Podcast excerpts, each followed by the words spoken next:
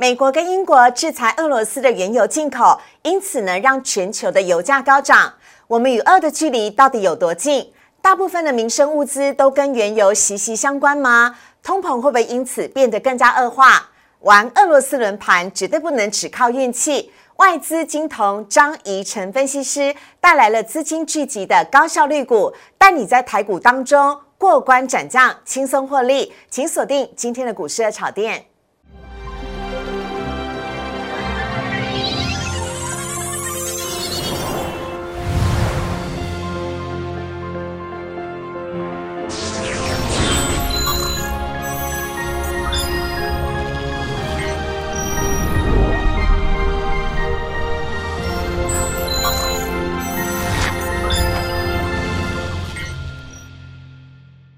股市爱炒店标股在里面。大家好，我是主持人施伟。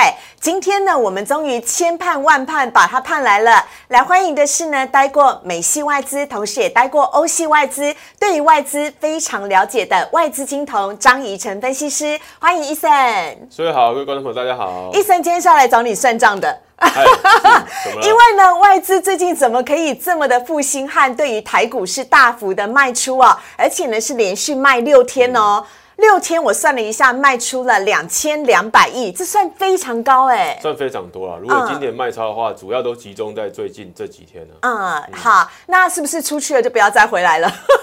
不要再回到台股的怀抱了。短线上的话，避险还是会把资金往外移，但是如果之后这个战情或者是说避险情绪降温的话，是有机会会回来。好，外资到底在想什么？全市场没有人比他更懂外资了。我们等会呢，请 Eason 张怡晨分析师好好的跟大家来做分享。我们现在看到今天主题的部分，多头露出曙光了吗？但是怎么外资一直在扯台股的后腿呢？台股现在是不是在玩？个股的游击战，包含了太阳能跟电动车，今天在盘中的表现都非常的亮眼，是不是是下一个关注的焦点呢？好，另外呢，伊森要来告诉大家，俄罗斯轮盘呢要玩不能够只靠运气，今天它带来了资金聚集的高胜率股，有请大家呢等会一起来做分享。好，来看一下呢，今天台股的部分呢，今天台股呢在一开盘呢就直接回到了万七之上，涨势呢可以说是相当的明显。今天呢是开高走高，最终呢收复了万七，收在了一万七千零一十五点，涨幅呢是百分之一点一三，大涨了一百九十点，成交量呢则是呈现了价涨。量缩的格局，最主要呢，今天呢，台股上涨的原因呢，是因为乌克兰的总统泽伦斯基呢，坚持说呃，坚持说不再一定要加入北约了，态度有稍微的软化。同时呢，今天包含的台积电、联电呢，都是上涨的。大型全指股回升，还有包含航运股长荣、阳明跟万海，今天也都是反弹。还有在台股当中呢，包含了太阳能跟电动车表现也都非常的强势。所以今天的台股呢是反弹了一百九十点。另外看到贵买指数的部分，今天呢也涨幅来到了百分之一点八，成交量来到了五百五十三亿。好，看到这边呢，第一个问题呢，要先来请教一下伊森了。我们等会问外资，虽然很想马上问。我们先问一下台股这样子已经是算是止跌了吗？今天好像医生来带了一张图表，要让我们来看，对不对？嗯，那图表的话，我们可以看到说，其实目前的恐慌啊，相对疫情爆发的时候，二零二零年初的时候，拉回二十八趴，大盘对，从一万两千多点。跌到八五二三点，是，但是目前是从那个历史高点一八六一九点拉回到这个一万七千点附近，嗯，其实拉回只有九趴，没有当初这么恐慌。哦，那我会认为说这边跌破年线啊，虽然是疫情之后的第一次，但是拉回的幅度并没有这么多的话，嗯，其实这边还是什么有机会这个逐步在就再往上攻的，所以。这个刚刚讲的，嗯，那个乌二形势慢慢的缓和之下，是这个会谈，如果最终会有一个结论成果出来的话，嗯，其实什么，这边就是一个财富重分配的机会啊。对我刚刚我觉得这一整张图表当中最吸睛的就是财富财富重分配哦，所以呢，这一次台股的拉回震荡是有机会可以让更多投资人来危机入市的，对不对？是，我觉得一定是因为这边会有很多人跟着一起恐慌。但是因为就是股市的话，当然就是赢家是少数嘛，二八法则，所以大家跟着恐慌的时候，你反而要反向思考，哪一些族群跟个股是有机会让你对不对财富在翻倍。好，那另外呢，当然也要请教一下伊森了。我们看到呢，台股今天呢大幅的下跌，但是呢，很多人最关心的一件事情就是为什么外资一直卖？外资呢已经是连六卖喽，而且呢，这个卖的幅度呢高达到两千两百亿。外资到底在想些什么？怎么看待呢？嗯，那我之前有分享过，外资其实分很多种，那主要会在现货市场卖超的外资，主要都是。对不对？国外的这些共同基金在卖，或者说长线的基金，包括养老基金、校园基金、寿险基金。嗯，所以这些基金在美股震荡的时候，哎，还有这个欧洲股市，德国、法国也相继破底的时候，它会有一些被动的资金需求。嗯，所以它就会在新兴市场，台股市场就是其中一个嘛，它就会在那边卖出。是现货的话，哎，主要提款的就什么金融股啦、台积电啦、联电这些。嗯，但是我们可以看到另外一方面。外资在期货市场上反而没有这么空，而且空单都是在逐渐递补的，嗯，对，慢慢的把这个期货空单这个回补回来，或者说反向做多了，嗯，所以在期货这边的外资反而哎是另外一种外资，它反而没有看空这么。这么这么看空台股，或者说整个国际股市，嗯，所以这两方面你会看到外资在现货大卖超，但是其实并没有这么可怕。哦，另外对于大盘而言，我认为前面的波段低点在去年的十月的时候，一六一六二点的话，一个是一个观察指标，对，因为拉过来刚好就是目前大盘回撤到一万七千点，甚至有机会会回撤到前面波段低点，所以一六一六二点是一个观察指标之外，哎，暂时。这个也不能拖太久，因为如果拖久的话，这个股市通常会必跌嘛。所以暂时如果有一些这个情况稍微缓和之后，我认为这边也会开始有一些止跌讯号出现。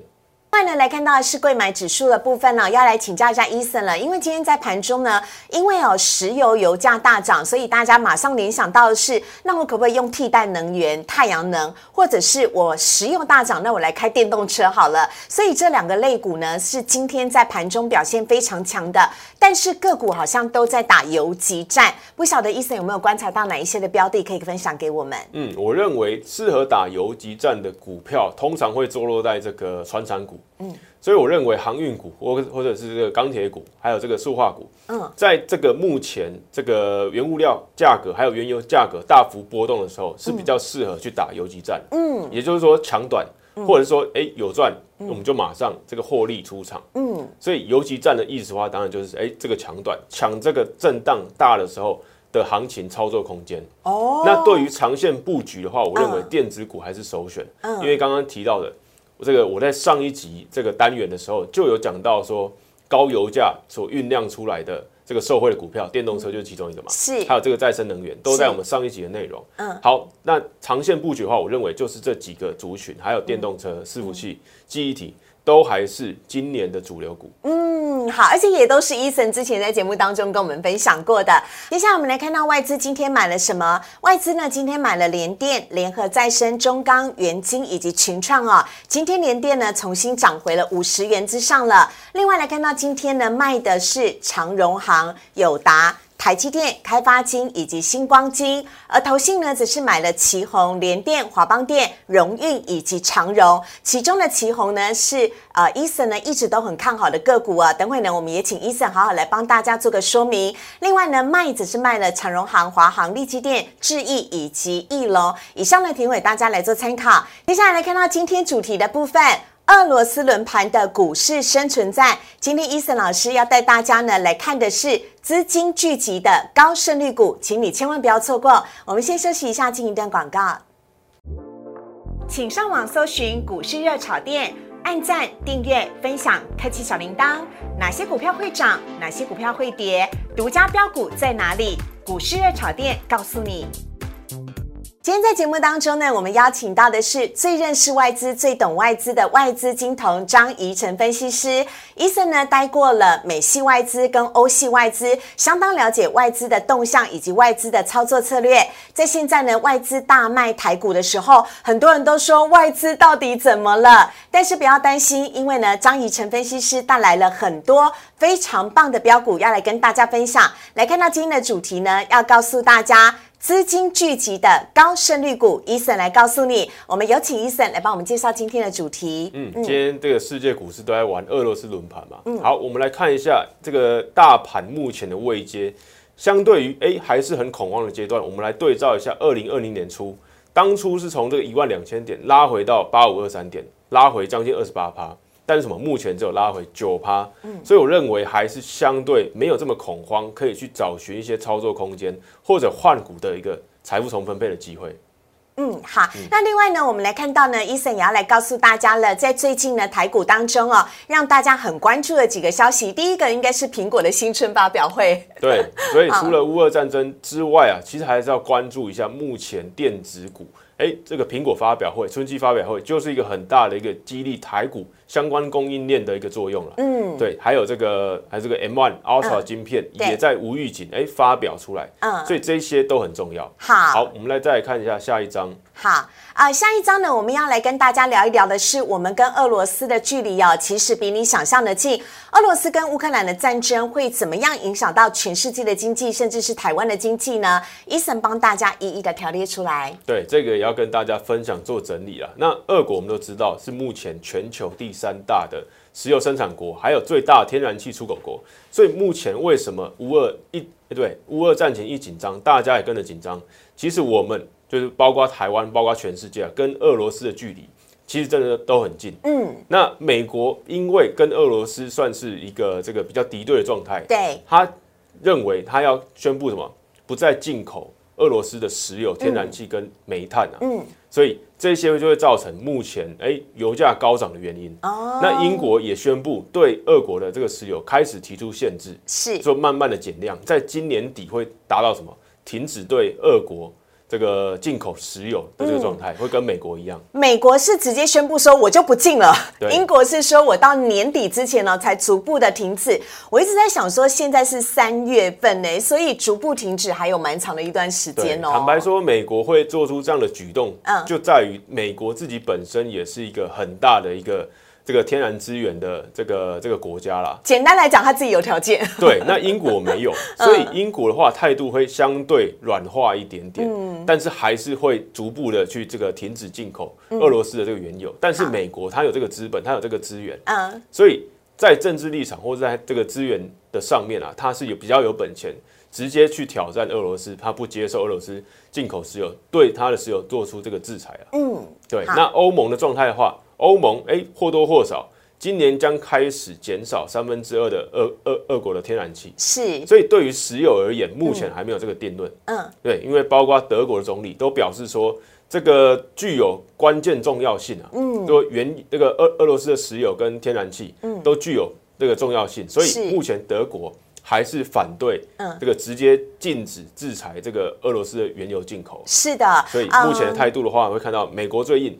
英国相较在中间，嗯，然后欧盟的话，哎，天然气慢慢这个先减少，嗯，但是石油部分还在一个模棱两可的状态。好的，那全世界的油价都在高涨的时候，很多人会想说，那除了汽车需要用油之外，什么样的状况下我们还会跟油价息息相关呢？事实上，很多层面都会有关系。伊森呢带来这一个非常重要的表格。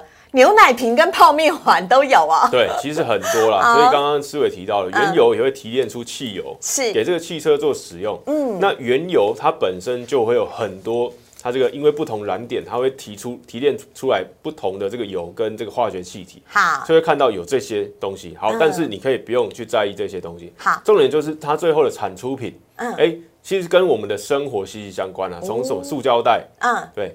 这个布丁盒是家电外壳这些食宿的这些这些这些套件，嗯，还有泡面碗、保利龙都是。重更重要什么？哎，每人每天出门要穿的衣服。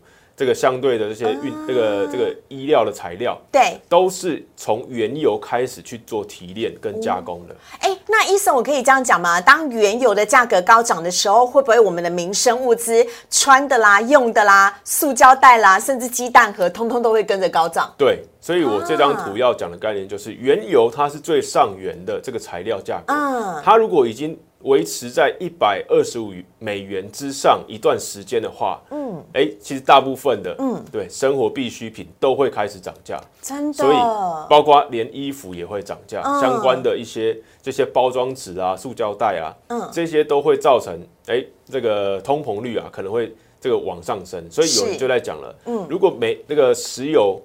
这个原油价格，布兰特原油或者是这个西德州原油价格维持在一百二十美元之上一段时间，通膨率，美国通膨率可能会上看百分之十。哦，好，所以伊森就带来了布兰特原油价格的一个呃最近呢的涨幅啊，一百块那边是一个重要的线吗？对，布兰特原油还有相关原油，其实都是看一百元美元一百美元的这个位置啊，嗯，会发现到过去只有三次，嗯，对，近年来过去的话只有三次超过。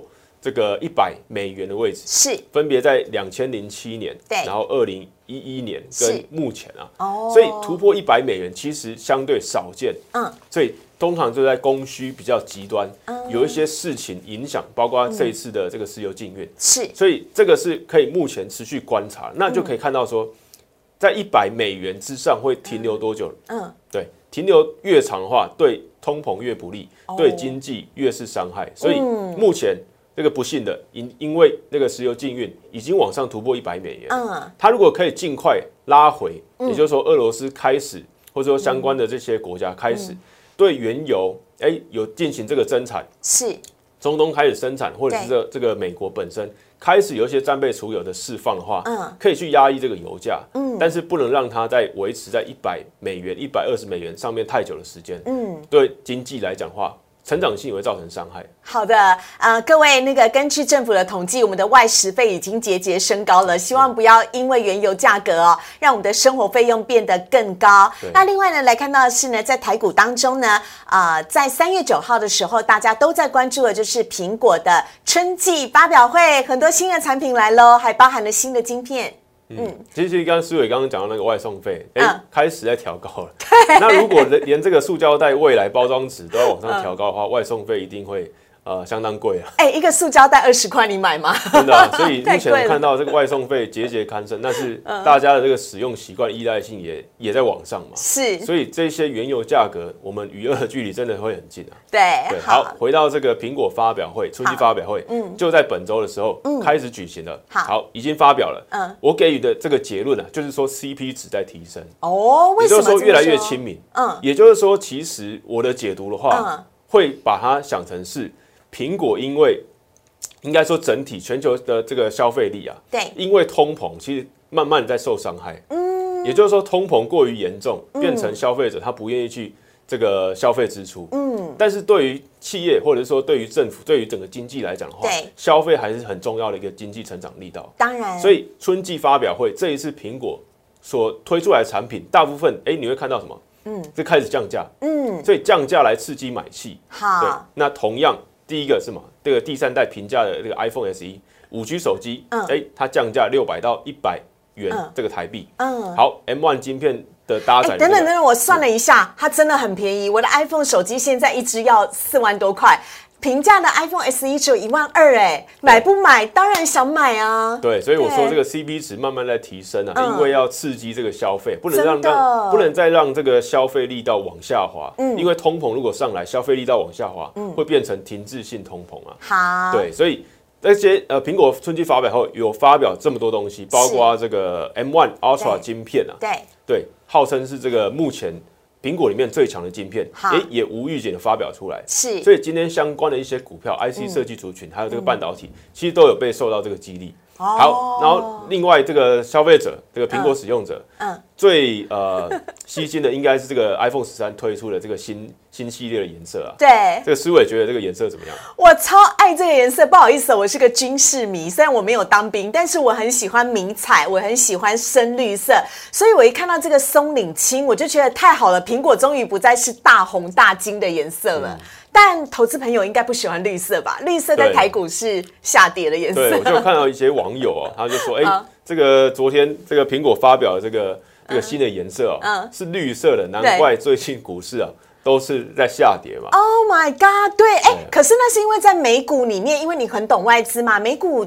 的绿色的上涨色是，绿色，对呀，刚好跟台股相反啦。对，所以我觉得网友嗯或者说这些粉丝呃 这些观众啊不用不用想太多了，对，好，但呃，我想销售量不小的是在大中华地区会如何，大家可以观察一下了。好，另外呢，来看到下一页呢，我们看到是，哎呦，姜还是老的辣，他是谁呢？他是巴菲特。这一次呢，全球的股市在动荡，他似乎不受到影响哦。对，你会发现这个股市从这个高点，不管是美股还是台股一样，都从高点回落。嗯，好，但是什么？姜还是老的辣，巴菲特的身价重回全球前五名。嗯，所以在美股平创新高之后，哎，伯克夏公司它现金部位，它是没有再投入去进场美股的哦。嗯所以它持续增加，也造成说，因为科技股大幅的回落。对对。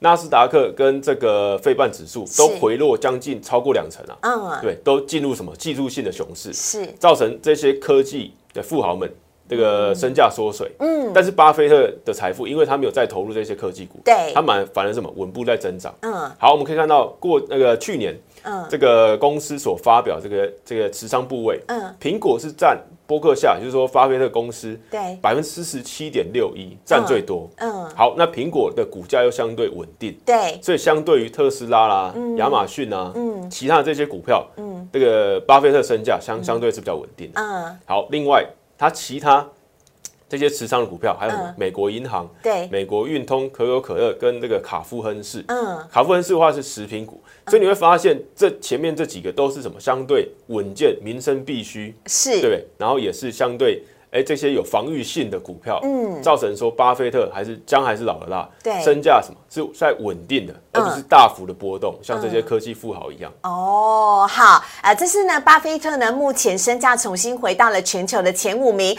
但是大家不要灰心丧志。你要补充什么？我认为这个也是一个借鉴的 好，也就是说，在美股很疯狂、在创新高的时候，对，其实你还是要保有一定的资金部位跟风险意识。哦，所以巴菲特既然他是这个长期的股神啊，嗯。他绝对是有他的原因。嗯，对他的一些方针，嗯。交予他的子弟兵，嗯。对，都还是哎维持在这个相对稳健，而且又是从那个法人的观点，嗯，在持有这些股票。是。所以从他的操作啊，跟他的持股，跟他的方向，嗯。我觉得还是可以多多借鉴的。包括他其实在这个这个美股拉回的时候，对。他有进场很多的石油股票，嗯，对，然后还有这个这个被被这个微软并购的暴雪，他也提前入主，哦，所以这一些都代表说他还是什么，将来是老大，他的眼光跟这个对股市的敏感性还是很够的，所以嗯。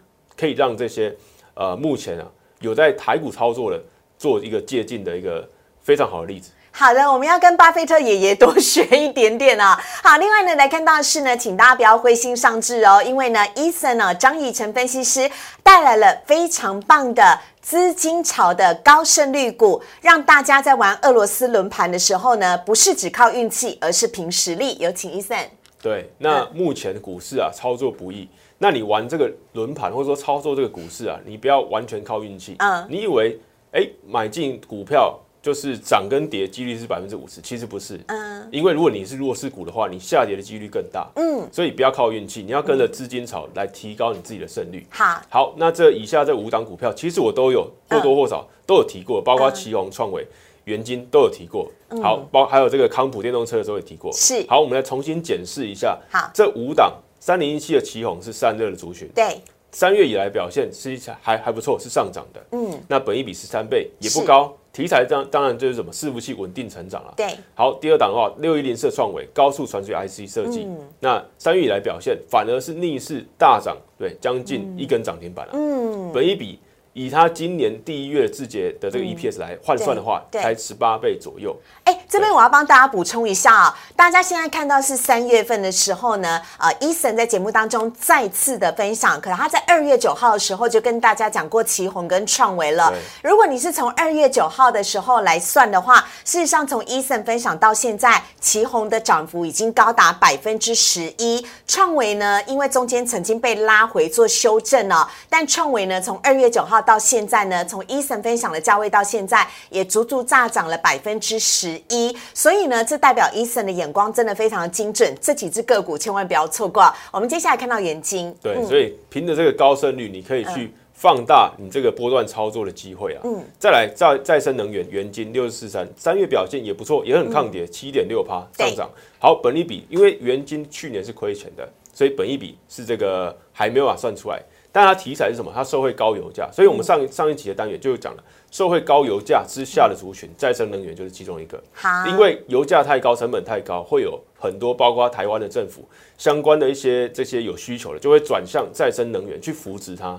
所以六四四三也会受到什么这个太阳能的需求。嗯，再来航运股二六零九阳明，我认为三月以来表现，航运股也算是抗跌之一的一个族群。所以我特别点名这个二六零九的阳明，那理由我在后面会跟大家说。那本一比的话来讲的话，大家都知道这个航运股本一比都很低啦。对对啊，都不到这个三倍、四倍、五倍。电子股相对来都比较强啊。对，然后待会我会再跟大家说明最后一个电动车四七三九的康普，这个正极电呃电池的正极材料，之前也帮大家分享过，一样在三月的表现是抗跌的。嗯，本利比这个三十倍以内，但什么电动车的需求？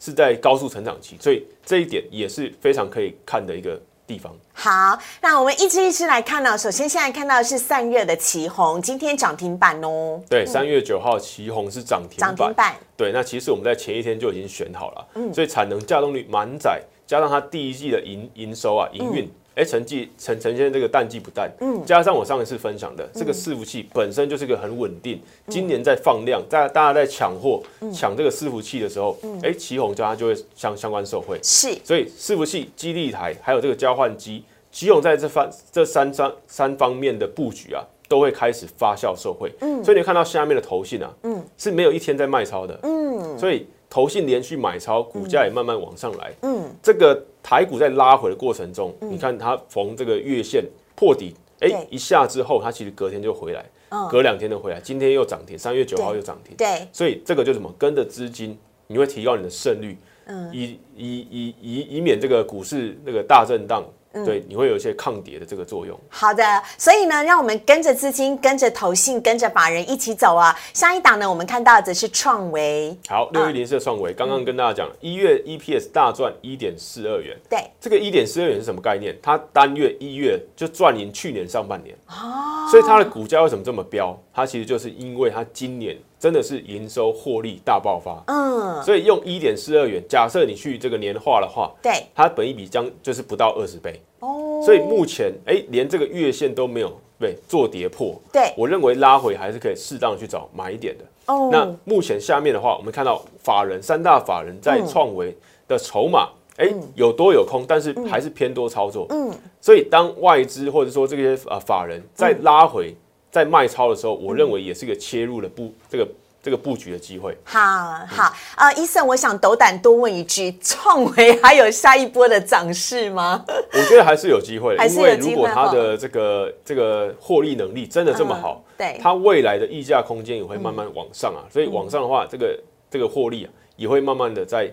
再再再爆发，甚至再往上调，所以六一零四的范围，我认为可以这个偏多操作，拉回，但是不要去追这个高价。假设你追在三百元的话，嗯，你在这几天一样什么，是相对比较震荡、比较痛苦。对，所以这种强势股的话，就算它的成长性很强，嗯，你也要找对切入的进场点，才可以提高胜率。好，我们加快一下速度了，来看到的是元晶。好，六四四三的元晶，好，美系太阳能装板的需求啊，不断在增加，今年不断在增加。那在包括现在这个原油大涨，所以它一定会受惠。那它同时也切入到低轨道卫星的这个太阳能板的供应商，所以元晶不只有这个再生能源题材，它还有低轨道卫星的这个建制的这个架构。所以看到法人一样在低档的位置的时候，其实从这个波段低点三十五元之后。法人都是偏多操作的，嗯，也整理出来一个底部，对，所以目前今天三月九号，哎，往上大涨六趴，是就回到了这个季线之上了。我认为这边也是一个相对有机会再发动一个一个一个位置。好，下面呢，我们也要来看到是阳明，你怎么不挑长荣，不挑万海，就挑阳明？对，阳明的话，我特别有研究，它的借券卖出余额啊，是回补到近期的低点。这代表的意思，白话文是什么？也就是说，目前看空阳明的，嗯，都在回补当中。哦，也就是说，目前空头啊，在阳明身上的话，可以说这个法人的心态是在，哎，这个这个空方的力道是在缩减的。哦，那空方力道缩减，多头就有机会这这个趁势在上。是，所以我认为，当然不是说阳明哎这个或者说这个货货柜三重啊，未来就一定我会往上涨，但是相对阳明来讲，我我认为这个是有操作空间的，因为目前投信跟外资都还是在买超，那就再加上这个借券卖出余额，这个法人借券卖出余额是在相对比较干净的位置，所以筹码相对比较稳定。嗯，所以相对其他两档股票的话，我认为阳明可以去关注。好，下面呢我们要来看到的是康普了，这是呢电池电动车的电池。对，正极材料跟大家分享过很多次。那它其实现在啊，不止受惠到这个电动车高速成长期之外，哎，最近这个金属，这个贵金属原物料也在大涨，对，这个钴跟镍价都在走高，对，最近很多人都在讲这个妖孽妖孽嘛，对，一天大涨百分之一百，所以镍价走高，这个钴价格也走高，都是电池的正极材料所需要的这个原料，嗯，所以它未来它可能会把这些转嫁出去，开始涨价，提高它的获利的空间嘛。所以全年营收今年可以看看望这个三成以上，嗯，那个 EPS 也预估可以赚四点六五元，嗯，所以我认为这边技术形态还有这个筹码面，投信也是持续买超，对，加上它是有题材的电动车跟这个贵金属，对，我认为这边也是一个不错的一个进场机会，嗯，有机会再往上挑战。好，这是呢，今天呢，伊森所带来的这一些呢，包含了自呃资金哦聚集的高胜率股，有旗宏、创维、元金、阳明以及康普，提供给大家来做参考。我们也非常谢谢张怡晨分析师，谢谢伊森。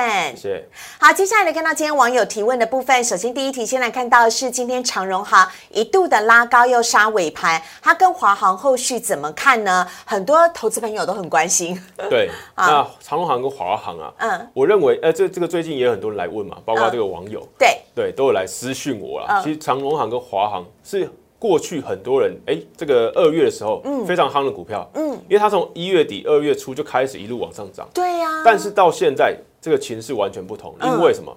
原油价格已经飙高到这么多，哦，航空股本来就是在这个这个成本上啊，嗯，这个油价反而本来就是比较它。占比很大的一个成本，嗯，所以当原油价格已经这个翻到一百二十美元之上，如果维持一段时间的话，一样对航空股的话，它不一没就是不会比较呃方便去转价。哦。相对于海运股的话，我认为航空股这边要小心，嗯，所以因为这个原油价格成本往上抬，嗯，航空股比较对不方便去这个转嫁它的这个原油成本，是。对，因为。假设他可以去选择这些航空股的客户，因为哎，航空股的运价往上高，嗯，对他可以宁愿什么多等一点时间，他走海运嘛。哦，了解。所以航空的话，它的这个状态啊是比较这个不受惠这个高油价了。嗯嗯。所以看到长荣航也好，或者下一张华航也好，都是往下跌的。这隐约是不是一个小头啊？好像头部成型哈。对，那再加上这个疫情，或者说这个观光的这个题材啊，嗯，开始慢慢在消退，因为战情比较紧张嘛，对，所以目前这个这个题材或这个行情慢慢在延后，好，所以目目前主要的拉回都是反映高油价的这个成本会侵蚀获利。好，最后呃，下一题呢，我们要来看到的是呢，研调机构啊预料呢，呃，低润的双雄华邦电跟南亚科呢，在今年的资本支出的幅度分别是位居全球的第一跟第三哦，是全球啊。今年他们有没有机会可以有所表现呢？来看到是华邦电，天哪，华邦电也跌到了快接近年线了。对，那华邦电的话，我认为它相对大盘还是相对一个呃，相对没有这么弱。嗯，对，但是华邦电这个 No Flash 大厂。目前来讲话，回撤到这个季线的位置。是，但是这个法人并没有大幅的在上面做调节，哎，所以我认为这边还是一个不错的这个布局的点位，在台股在拉回万七的时候，嗯，我认为这个是一个相对低的这个还没有反弹的一个族群，嗯，因为我们会看到有一些这个股票都上来了，包括我刚刚讲的伺服器散热，还有这个太阳能都已经往上回弹了，但是哎，记忆体目前。还没有很明显这个资金进场，但是也没有看到法人资金退场，所以我认为记忆体还是可以这个偏多去操作。如果你想要找一些相对比较低基期，但是一样是今年有机会上涨的一些主流股的话，是我认为记忆体还是可以逢低做布局，因为记忆体本来就是哎股性比较难以捉摸，但是你要操作提高胜率的话，还是要对逢低做布局。嗯，所以华邦电跟下一档这个二二四零八南亚科这个低润大。大厂美光的这个代理商，在在目前啊，一样大概是在这个年线的位置。好，那大盘也跌破年线，而且是跌破很多。嗯，所以南亚科近期的话，也会看到法人虽然是小调节，但是过去是长期大买超。嗯，对，这个连续买超也带动股价连红。嗯，那未来如果外资又回来，对，或者是它这个这个投信大户又回来的话，是，哎，股价一样是有机会。所以我认为。这个低于年线的位置也是记忆体可以逢低布局的机会啊。好，另外呢，大家的心声我们听到了，不能够只有讲阳明，我们来看一下长荣跟万海啊。有请医生呢来帮我们看一下，今天他们有反弹哦。来看到长荣今天反弹了百分之六，哎。好，长荣二六零三的部分，今天三月九号的话是大涨六趴。那主它主要题材就在什么？在一个三月十五号会举行法售会啦，嗯，所以加上它最近的这些组织上面的更动，嗯，在这个长荣国际跟长荣海运，哎，它有这个组织上面的调整，是让它可以在长荣航运上面，嗯，可以有更多一体式的这个一站式的服务啊，嗯，会让它。未来竞争性啊可能会提高，嗯，但是主教主主要的话还是要看这个海运的运价，对，所以长荣目前的话，哎是这个当冲热门股啊，嗯，那也是相对比较有题材、比较有话题性，加上这个公司的这个这个整体的规划跟合并啊，嗯，我认为长荣一样是有空间，一样是有这个当冲机会的这个空间呐，嗯，然后目前的话在这个月线之上表现也是相对强，所以在乌俄战情之下的紧张情势之下的话，那个航运股货柜三雄。有机会是这个资金避风港。好，另外呢，阳明呢，刚刚医生呢已经有讲过看好的原因了。下面我们要看到是相对好像线型比较弱一点的万海，万海居然在年线左右了耶。对，那后卫三雄以前最强的话是万海，嗯，因为它的筹码最干净，嗯，对。但是现在哎反过来了，嗯，反而是长荣这个比较大型的股票，市值最高的股票是在往上的，嗯，那万海相对是比较弱势的。是，那我认为货柜三雄目前。或者说，按照以前的经验，你要操作的话，就操作最强的。嗯，所以以前这个这个开始的起涨波主升段，对，都是在万海。对对对。但是目前的话，沪深三九已经出现一个轮转了。嗯。所以我认为首选的话，还是会在前面两档。嗯。长荣对这个比较具话题性的，或者这个阳明，这个筹码相对比较干净，借券卖出一额比较低、比较干净的这个个股上面。好，以上呢是回答大家今天的问题哦。我们在今天节目当中呢，邀请到了张怡晨分析师，非常欢迎大家呢可以加入荧幕上面 Eason 老师的 Light 跟 Telegram。张怡晨分析师呢是出身外资，最懂外资的。分析师，如果大家呢有关于任何筹码的动向，或者是呢不晓得有资金，不晓得该如何布局，或有股票被套牢了等等呢，都可以来请教 Eason 喽。同时呢，如果你喜欢股市的炒店，周一到周五的晚上九点半，我们都在 YouTube 首播，非常欢迎呢帮我们订阅、按赞、分享以及开启小铃铛。谢谢 Eason，谢谢，希望外资赶快回来买台股，拜拜，好，拜拜。